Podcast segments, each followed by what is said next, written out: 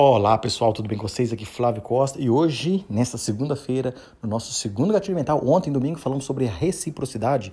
Hoje eu vou falar com vocês sobre compromisso e coerência, tá? Primeiro eu quero te, te explicar um pouco é a questão de. Houve uma pesquisa, teve, teve um certo momento, que teve uma pesquisa o seguinte: uma pessoa ela ia até a praia, deixava a carteira, as coisas dela e ia para o mar. Né? E tinha umas pessoas ali do lado dela. Então ela chegava, né, cumprimentava as pessoas e só deixava os seus objetos ali e seguia ali para a praia, né, seguia ali para o mar, né? E não falava nada.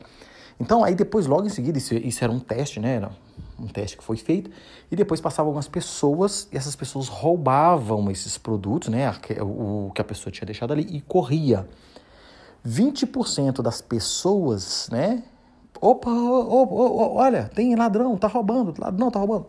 20% das pessoas. Depois esse teste foi feito novamente, só que teve uma pequena modificação. Quando essa pessoa deixava a bolsa dela ali, ela falava para as pessoas o seguinte: Você pode dar uma olhada aqui para mim, por favor? E seguia para o mar. Só fazia isso. No teste, 85%, 88% das pessoas chamaram, gritaram: ladrão, tá roubando, etc. Ou seja, as pessoas tendem a ter compromisso e coerência com as suas ações e com as coisas que elas estão falando. É a questão da palavra, é a questão do, do compromisso, né? É, como você pode usar isso no seu dia a dia, tá? Ativando o gatilho mental da outra pessoa. Quando você né, vai marcar uma reunião, reunião de negócio, reunião de venda, etc., qualquer coisa que você está utilizando ali, confirme com a pessoa: olha, amanhã às 9 horas eu posso passar aqui para te pegar? A pessoa, sim. Confirme, é, tenta um, é, repetir para que isso fixa na, na pessoa e a pessoa fala assim: poxa, amanhã eu tenho uma reunião, eu tenho um compromisso com o Flávio às 9 horas da manhã.